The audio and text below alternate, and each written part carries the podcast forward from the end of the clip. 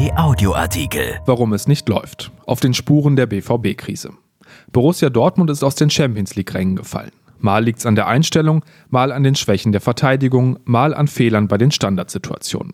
Doch die wirkliche Ursache ist eine andere. Von Robert Peters.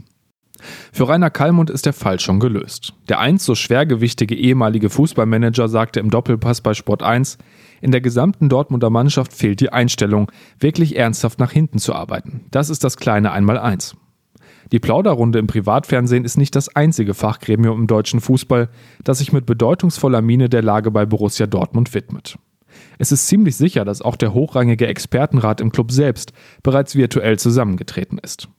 Der Befund des Gedankenaustausches zwischen Geschäftsführer Hans-Joachim Watzke, Sportdirektor Michael Zorg, Sebastian Kehl, dem Leiter der Lizenzspieleabteilung und Berater Matthias Sammer wird lauten, die Lage ist besorgniserregend. Denn der BVB ist aus den Champions League-Rängen gepurzelt. Was anderswo vielleicht gelassen als vorübergehende Momentaufnahme im natürlichen Auf und Ab des Sports verstanden würde, ist für Dortmund eine schwere Krise, Zeichen einer nahenden Katastrophe. Für Union Berlin und Eintracht Frankfurt mag ein Leben jenseits der europäischen Meisterklasse leicht vorstellbar sein, für den BVB ist das nicht möglich. Zorg stellt fest, die Champions League steht über allem, für jeden. Zahlen untermauern das.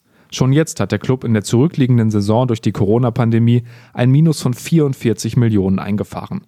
Für diese Saison kalkuliert er einen Verlust von 75 Millionen Euro.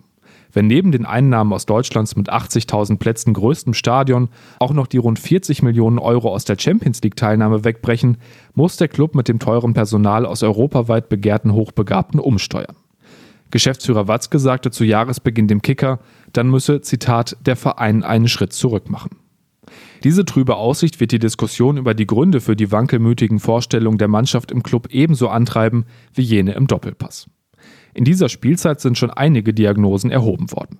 Mal mangelt es an Leidenschaft, wofür der feinsinnige und grüblerische Trainer Lucien Favre so lange verantwortlich gemacht wurde, bis eine Trennung nicht mehr zu vermeiden war. Dann war es, siehe Kalmund, der Hang der überragenden Abteilung Angriff und Zauberfußball, sich an den eigenen Vorstellungen derart zu berauschen, dass weder Zeit noch Lust blieb, sich mit der Drecksarbeit in der Abwehr zu beschäftigen. Mal fehlten echte Persönlichkeiten, die auf dem Platz und in der Mannschaft vorangingen. Kapitän Marco Reus war vielen zu sehr mit der Suche nach sich selbst beschäftigt. Die gern mal öffentlichen Ansprachen des Verteidigers Mats Hummels blieben im Team offensichtlich ohne Ergebnis. Mal wurde den vielen außerordentlichen Talenten unterstellt, sie fühlten sich in Dortmund lediglich auf der Durchreise zu noch größeren Aufgaben und brächten deshalb nicht die richtige Einstellung mit. Und nun wird, zu Recht, über grobes Fehlverhalten bei den sogenannten Standardsituationen geklagt. Knapp ein Drittel der 26 Gegentreffer ereilte die Dortmunder Mannschaft, wenn sich der Gegner den Ball in Ruhe zu Frei- oder Eckstoß zurechtlegen konnte. Zuletzt in Mönchengladbach fielen gleich drei der vier Gegentore auf diese Weise. Hummels räumte ein, Standards zu verteidigen ist ein großer Punkt bei uns. Und Reus grollte, Eckbälle kannst du immer verteidigen. Danach sieht es beim BVB zurzeit allerdings nicht aus. Wahrscheinlich werden die Experten im Club zu dem Schluss gelangen, dass die Probleme bei Standardsituationen und im Abwehrverhalten der ganzen Mannschaft, ebenso wie die gelegentliche Laschheit, aber auch Phasen hinreißenden Fußballs, Merkmale eines nicht ausbalancierten Teams sind. Vielleicht liegt das daran, dass in Dortmund anders als in München eine Mannschaft nicht über Jahre wachsen kann, sondern immer wieder aufs Neue den Abgang der größten Talente verkraften muss, weil auch die Mehrung der Einnahmen durch Transferüberschüsse zum Geschäftsmodell gehört. Die Trainerdiskussion werden sie in Dortmund jedenfalls nicht schon wieder eröffnen können. Dagegen verwahrte sich Zorg bereits am Wochenende.